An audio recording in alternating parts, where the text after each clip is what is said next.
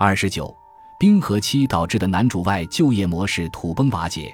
首先，范岛女士对于冰河期这个概念是如何把握的？冰河期一般是指求人倍率特别低迷的一段时期，但其实不仅仅这一个方面。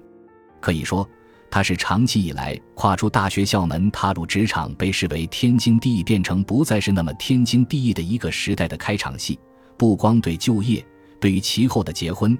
家庭等一系列事件都会产生极大的影响，而对于女性来说，从学校到就业，从就业到结婚、退职，这样一个旧有的模式被彻底打破了。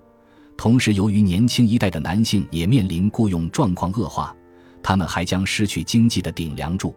范岛女士认为，冰河期是时代的一个转折点，其一大特征便是男主外就业模式土崩瓦解。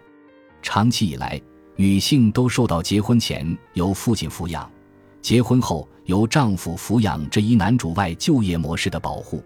换句话说，女性就是早晚总归要结婚，由男人养起来这样的一种存在。